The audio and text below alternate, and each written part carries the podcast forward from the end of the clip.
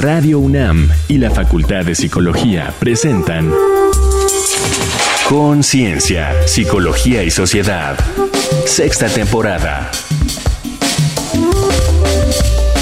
Invalidación en la infancia y evitación del malestar.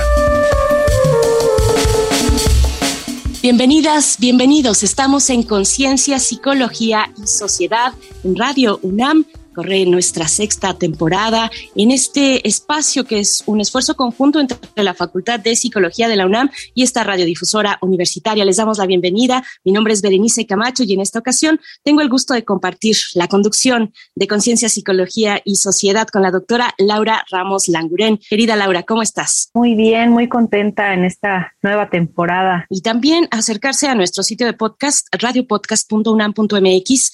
Ahí podrán encontrar pues todo el repertorio de temáticas que hemos abordado desde este espacio que inicia ya en este momento.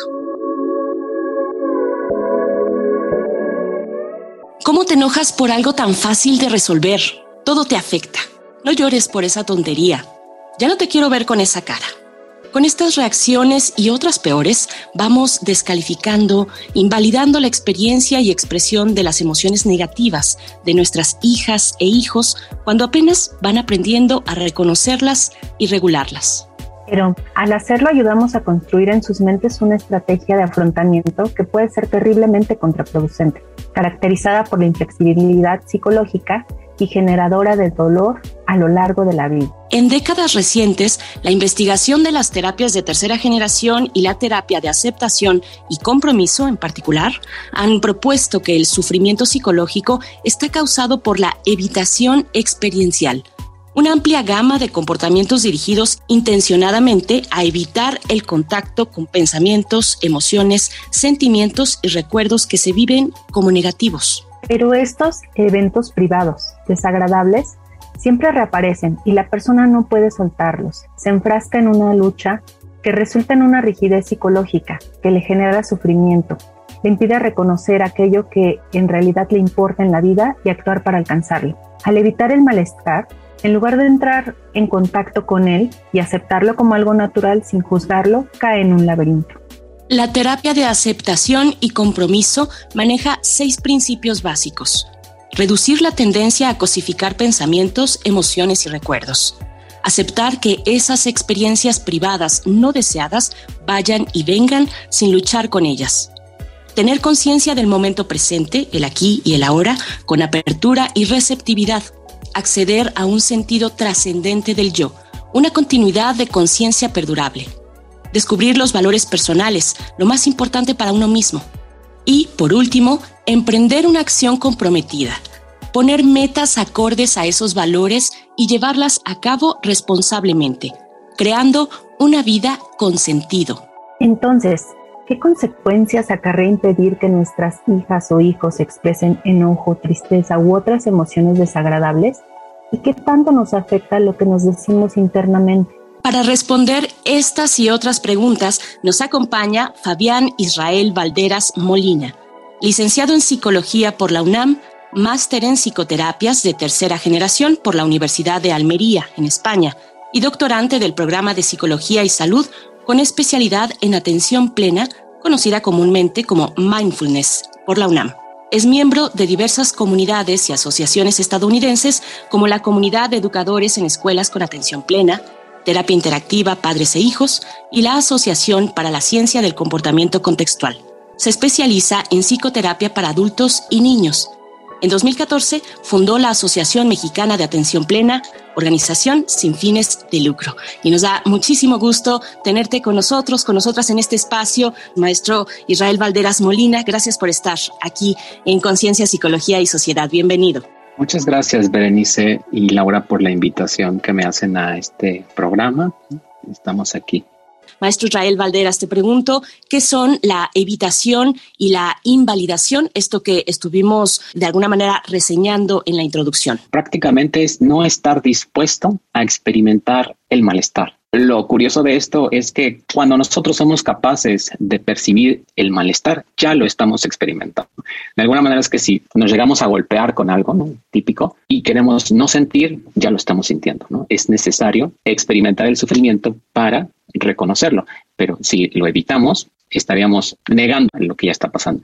Y la evitación se puede dar en muchos sentidos, desde el dolor físico, como hacerse el fuerte, o bien el dolor emocional, reprimir las emociones, o también negar pensamientos o querer que ciertos pensamientos no estén ahí. Y ahora el problema ya no es uno, sino ya son dos. Uno, porque ya siento dolor y el dos, por querer evitar el dolor que me genera un segundo malestar. Entonces, lejos de que la evitación nos ayude, nos hace sufrir aún más. Por otro lado, la invalidación surge, es, digamos, prima hermana de la evitación, porque la invalidación se va moldeando, es decir, se va aprendiendo desde un contexto pues familiar que es con quienes tenemos el primer contacto social. Ahí donde cuando nosotros experimentamos un sufrimiento como niños, es típico que nos puedan decir, ni dolió tanto o exageras o te voy a dar motivos para llorar.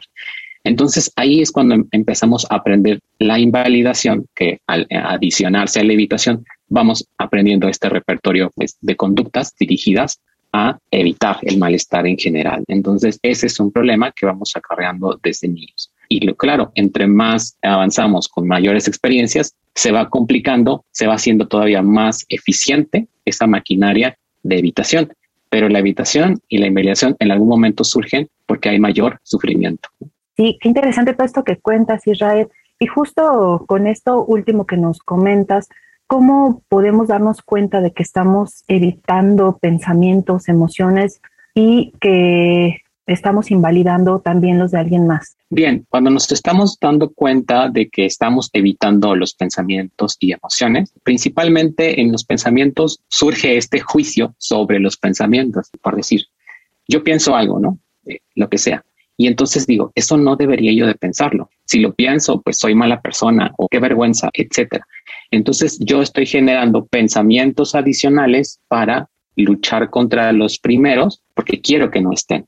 Pero como les decía hace un momento, si ya están, no tiene caso luchar con algo que ya está. Ahora yo me siento adicionalmente a estos pensamientos de lucha con culpa o con vergüenza principalmente. Y por otro lado, las emociones, cuando yo, por ejemplo, tengo una experiencia de tristeza, y me digo a mí mismo de no debería yo de estar triste como una instrucción verbal, me voy a enojar. Entonces, el enojo es como la emoción más común resultado de la evitación emocional, porque es algo que no quiero que esté y como no quiero que esté y como no puedo controlarlo y como no puedo deshacerme de él, me enoja aún más. Ahora, si combinamos esta emoción de tristeza más del enojo, nos da como resultado la frustración y vamos generando todavía emociones y sentimientos que son todavía más complejos como el rencor, el resentimiento o incluso más intensamente el odio, cuando no podemos hacer algo con respecto a las emociones.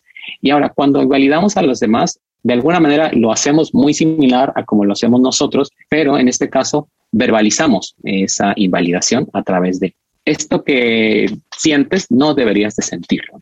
O bien, si un, por ejemplo, un niño tiene una experiencia de malestar y el niño nos dice, no con la etiqueta tal cual de malestar, como una emoción en particular, nosotros le decimos, eso que sientes no es importante o exageras o no, lo que tú quieres decir, entonces cambiamos la experiencia de los niños y por supuesto, esto les genera una confusión, una duda de si realmente lo que siento es válido, es importante o le doy el peso que corresponde. Entonces los niños no aprenden desde ese inicio a etiquetar adecuadamente sus experiencias emocionales. Y lo vemos también en adultos en consulta, cuando les preguntamos qué sienten tienen una experiencia de duda de no sé, es lo que hacemos cuando estamos evitando o invalidando las emociones. Qué importante tomarnos el tiempo para detectar este tipo de conductas. Vamos a escuchar estos testimonios que recogió nuestra compañera Alejandra Mireles.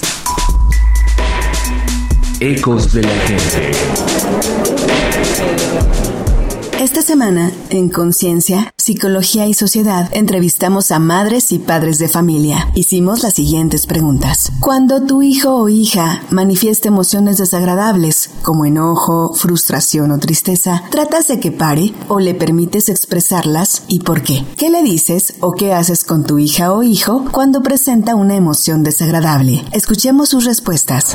Cristina, 39 años. Cuando mi hijo o hija están enojados, yo trato de comprender por qué el enojo y hablo con ellos. Si es frustración, trato de que ellos me tengan la confianza para poder apoyarles y que se sientan protegidos. Si es tristeza, trato de tranquilizarlos, abrazarlos, besarlos y decirles por qué están tristes. Ya cuando me dicen, yo trato de, dormirlos y dormir con ellos para que se sientan más apapachados. Si presentan una emoción desagradable, sí hablo con ellos fuertemente porque tienen que ser unos niños educados y no tienen que tener acciones desagradables ante las personas y ante ellos mismos como hermanos, porque entre ellos a veces hay peleas, entonces trato de tranquilizar las cosas y sí hablar con ellos para que no se repita y si se repite, vuelvo a hablar con ellos hasta que ellos traten de entender que lo que están haciendo no está bien.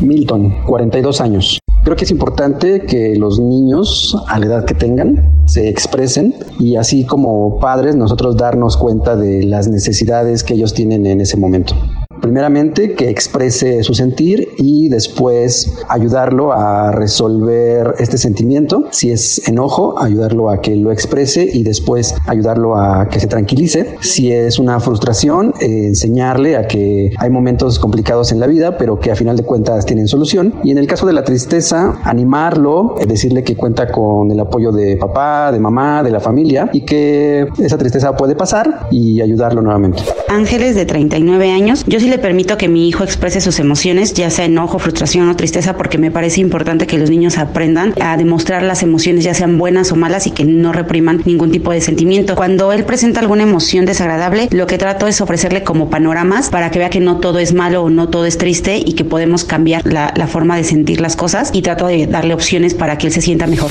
Para Conciencia, Psicología y Sociedad, Alejandra Mireles. Maestro, te pregunto para el siguiente momento de nuestra charla, ¿en qué situaciones sociales prevalece esto de lo que hemos venido hablando, la evitación y la invalidación?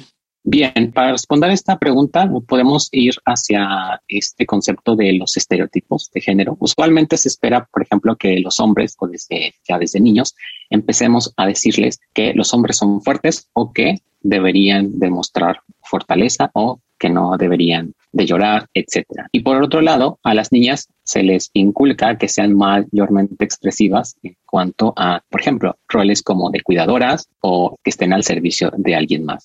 Entonces, desde ahí empezamos a fomentar la invalidación. Finalmente, ambos son seres humanos, niños y niñas, y por tanto ambos son capaces de experimentar malestar, sufrimiento, dolor, etcétera. Pero los vamos dirigiendo sobre niños deberían de hacer esto, niñas deberían de hacer esto. Estamos ya invalidando. Y claro, cuando los niños ya empiezan a tener como estos estereotipos ya interiorizados, empiezan a tener estas reglas llamadas de pues, no debería de llorar, no debería de demostrar mis emociones o debería yo este, ser más emocional, etcétera. Entonces ahí también se da ese proceso de invalidación, pero se da por esta situación de moldeamiento. Y moldeamiento pues es así como moldear una plastilina de, de Play-Doh, lo vamos haciendo como esperamos que sea y por tanto vamos construyendo una identidad, tanto dependiendo del contexto social donde se dé o bien de los estereotipos de género. ¿Y cómo afectan la salud mental, la evitación y la invalidación? ¿Y qué podemos hacer para cambiarlo? Bien, pues un concepto opuesto a la evitación sería la aceptación. Entonces, usualmente cuando los pacientes que van a consulta de manera cotidiana, ellos empiezan como los primeros motivos de consulta es quiero dejar de sentirme triste, quiero dejar de sentirme enojado. Usualmente vienen con estas cosas que no quieren sentir, que no quieren hacer, que no quieren experimentar. Entonces ahí está el principio de evitación y muchos de los modelos terapéuticos de terapia de tercera generación plantean la aceptación como un pilar fundamental para el cambio. Es decir, no se puede comenzar un cambio si no hay una previa aceptación. Incluso los modelos todavía más lejanos en el tiempo, por ejemplo, eh, en el caso del manifiesto de los que son alcohólicos, el AA, ahí comienzan como aceptar que se tiene un problema incluso todavía más atrás, terapias como centradas en el cliente de Rogers es una aceptación positiva incondicional, donde empezamos nosotros a aceptar tal cual somos y ahí empieza ¿no? esta aceptación como esto a la evitación. Y por otro lado, la invalidación, en nosotros, por ejemplo, al experimentar enojo por no experimentar alguna emoción, pues sí, va acarreando pues algunos otros procesos proinflamatorios, algunos procesos pues que implican una segregación de hormonas como cortisol. Entonces empezamos a tener problemas de salud, usualmente con gastrointestinales o cardiovasculares. Por ejemplo, algunas teorías que refieren a la personalidad como tipo A tienen muchos problemas cardiovasculares e infartos, ¿no? por mencionar alguno de los modelos. Entonces, claro, esto empieza pues, a deteriorar nuestra salud y algunos, por ejemplo, también con problemas de sueño o bien problemas pues, de relacionarse con los demás. Y bueno, ¿qué podemos hacer para cambiarlo? Es empezar a generar estas estrategias que van a hacer que los pacientes puedan tener esta experiencia de aceptación. Y aceptación significa, de alguna manera, estar ahí sin hacer nada porque muchas de las conductas que hacemos para evitar o invalidar es el castigo. Y aquí les enseñamos a no castigarse, a no luchar, a permanecer en calma y con paciencia. Vamos con a pie de página. A pie de página. Un estudio de 2013 por Elena Ruiz Sancho y colaboradores detalla que 70% de las expresiones del paciente en el primer periodo de la intervención contienen antecedentes y consecuencias de su problemática y de qué es lo que no quieren pensar, sentir y hacer. Conforme avanza en la terapia, el paciente solicita información, muestra aceptación y expresa desacuerdo, sobre todo de dudas relacionadas con el inicio de la terapia, con las diferentes técnicas y tareas a realizar o con la continuidad de las mejoras una vez abandonado el tratamiento. El sitio web de la Association for Contextual Behavioral Science afirma que hasta enero de 2022 existían más de 850 ensayos controlados aleatorios de la terapia de aceptación y compromiso, conocida como ACT por sus siglas en inglés, y más de 280 metaanálisis o revisiones sistemáticas sobre la literatura de esta. Sucesivos metaanálisis realizados de 2008 a 2015 mostraron cómo la terapia de aceptación y compromiso transitó en pocos años de ser considerada falta de suficiente evidencia para ser aceptada como un tratamiento respaldado a ser reconocido como un tratamiento tan eficaz como la terapia cognitivo-conductual, el estándar terapéutico actual para el tratamiento de la mayoría de los problemas de salud mental, incluidos los trastornos de ansiedad, depresión y adicción.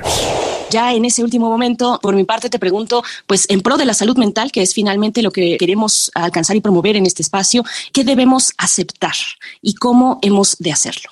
Bien, uno de los principales factores de la salud mental es la flexibilidad, como esta capacidad de percibirnos a nosotros mismos como capaces tanto de cometer errores como de tener aciertos. Finalmente, este distanciamiento que tenemos de que no somos perfectos, de que somos perfectamente capaces de experimentar sufrimiento, ya nos da este abandono de la lucha con el malestar. Entonces, ahí es donde empezamos a aceptar. ¿Y qué es lo que aceptamos? Prácticamente todo todo lo que nos sucede de manera interna, tanto nuestros pensamientos y emociones. Finalmente, lo que pensamos no lo podemos controlar. Alrededor de un día promedio podemos llegar a tener más de 50 mil, 70 mil pensamientos, desde los más sencillos como de qué voy a comer, qué voy a vestir, qué tengo que hacer mañana. Entonces, si nosotros pensamos, no estoy peleando contra esos pensamientos que surgen, sobre todo esos que son descriptivos, o bien tampoco estoy peleando con algunas otras experiencias. Es típico, por ejemplo, que no peleemos contra la experiencia de felicidad, porque nos dicen que deberíamos estar la mayor parte del tiempo felices y entonces añoramos la felicidad y por tanto evitamos el malestar. Entonces, aceptar lo que pensamos y lo que sentimos es lo que debemos aceptar. Lo que no necesariamente podemos aceptar son las conductas, porque las conductas son decisiones que se manifiestan en conductas, valga la redundancia. Entonces, es lo que podemos comenzar a hacer, aceptando, no reaccionar. Y si reaccionamos, bueno, parar, porque si nos damos cuenta que estamos generando juicios sobre lo que pensamos o estamos teniendo emociones como enojo por no querer sentir algo, ya estamos yendo en contra de la aceptación, que volvemos a la evitación. pues como bien ya decía Ver hace rato, ¿no? Cómo nos vamos identificando con este tema, me incluyo. Y bueno, pues para finalizar y todo lo que le pudieras transmitir a quienes nos escuchan, ¿qué hacemos y cómo deberíamos de validar y cuál es el beneficio de validar? Bien, lo que podemos comenzar a validar es las emociones. Finalmente, las emociones siempre son válidas independientemente de los eventos. Por ejemplo, yo puedo imaginarme que voy a perder el trabajo y eso me genera preocupación. A pesar de que no está pasando, lo que sí está pasando es lo que yo siento, preocupación. Esto es lo que siempre debemos validar, sea o no real el pensamiento de donde venga y esté asociada esa emoción. Ahora, ¿qué no debemos validar? Bueno, pues la conducta.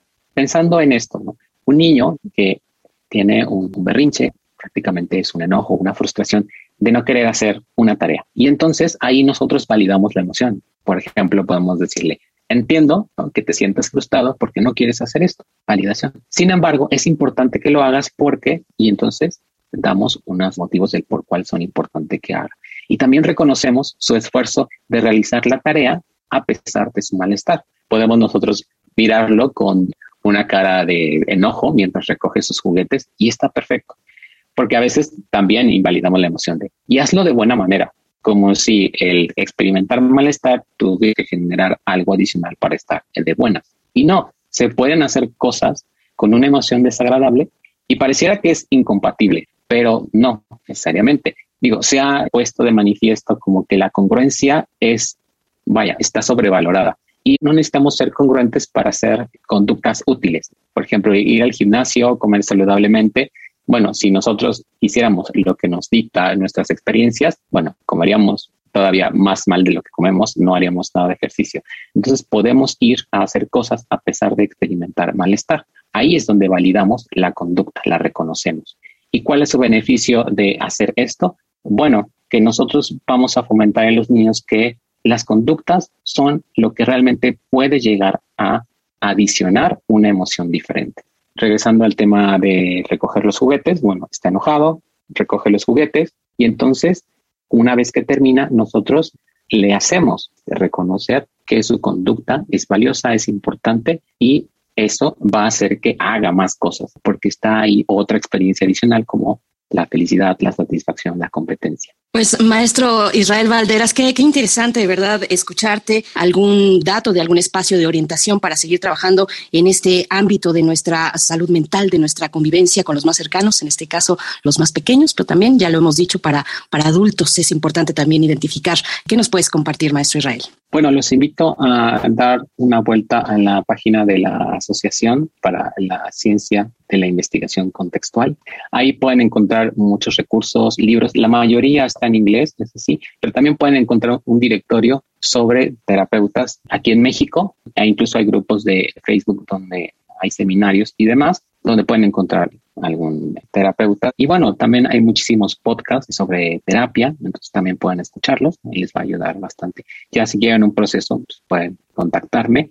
Les doy mi correo que es psic de psicólogo Israel Valderas hotmail.com o bien también pueden encontrar en Facebook por si tienen alguna duda o algún comentario. El maestro Israel Valderas es licenciado en psicología por la UNAM, máster en psicoterapias de tercera generación por la Universidad de Almería en España y doctorante del programa de psicología y salud con especialidad en mindfulness por la UNAM. Muchas gracias por haber estado con nosotros en este espacio. Hasta pronto, maestro. Ojalá tengamos esa oportunidad de coincidir de nuevo. Muchas gracias. El correo es sic.israelvalderas.hotmail. Perfecto, ahí está esa anotación. Maestro, muchas gracias. Gracias a ustedes por la invitación y permitirme compartir estas experiencias que he tenido con pacientes, tanto adultos como niños. Les agradezco nuevamente. Gracias. Hasta pronto, maestro. Hasta aquí esta charla, pero nosotros vamos a seguir con algunas recomendaciones sobre nuestro tema de hoy, invalidación en la infancia y evitación del malestar. Reconecta en la cultura.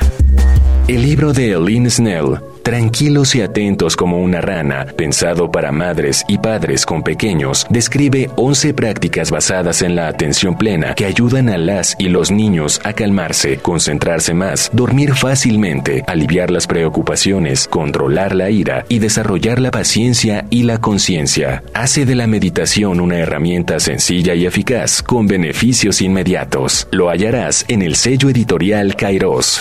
Para conocer más de la terapia de aceptación y compromiso, te proponemos La trampa de la felicidad de Ross Harris en Editorial Planeta, que aborda en detalle sus seis principios básicos. Ayuda a trabajar con el dolor, vencer los temores y construir una vida rica, plena y llena de sentido. En 33 brevísimos capítulos expone el método de manera accesible, meticulosa y creativa y explora la trampa de la felicidad y cómo librarse de caer en ella a través de la concienciación, la aceptación, la de fusión cognitiva y vivir comprometidos con actuar conforme a nuestros valores.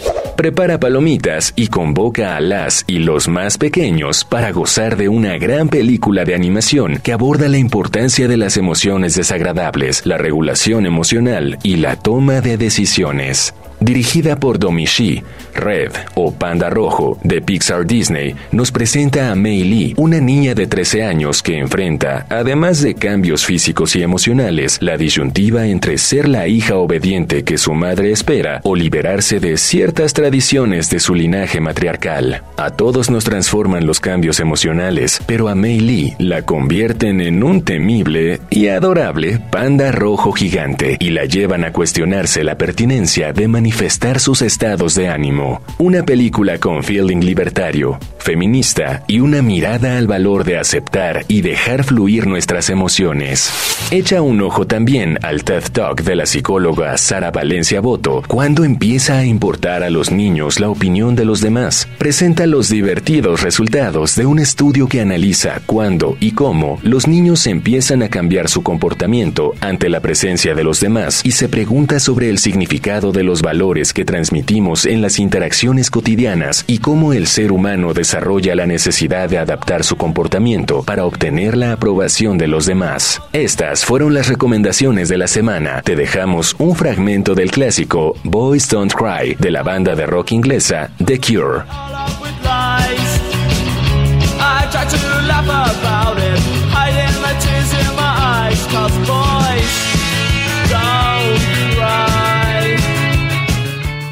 Ahí estuvieron las recomendaciones culturales para nuestro tema de hoy. Cerramos con tus reflexiones finales, querida doctora Laura Ramos Languren. Quisiéramos pues que nuestras niñas, niños no sintieran dolor, que no sintieran tristeza, pero también tenemos que entender que es parte de nuestras emociones y que es importante poderlas reconocer para validarlas y hacerles ver que son parte importante de nuestra vida y pues evitar, como ya mencionamos en un principio, que se vayan transformando pues en nuestra vida en sufrimiento, en resentimiento y eso lo arrastremos hasta la etapa adulta. Y bueno, con esto estamos llegando ya al cierre y al final de nuestra emisión de hoy. Gracias, doctora Laura Ramos Languren. Gracias a todo el equipo por parte de la Facultad de Psicología, también de la producción de este programa y de Radio UNAM. Yo soy Berenice Camacho y les invitamos a continuar aquí en Radio UNAM. Les invitamos también a escucharnos en una próxima ocasión o acercarse a nuestro sitio de podcast para escuchar las emisiones distintas que hemos logrado ya en este espacio. Es radiopodcast.unam.mx, el donde nos pueden encontrar.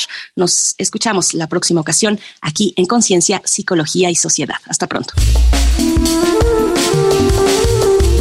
Radio UNAM y la Facultad de Psicología de la UNAM presentaron Conciencia, Psicología y Sociedad.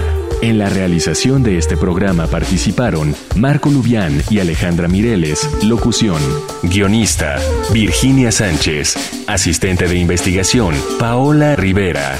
Carolina Cortés, asistente de producción. Augusto García Rubio, vinculación e información. Producción, Frida Saldívar.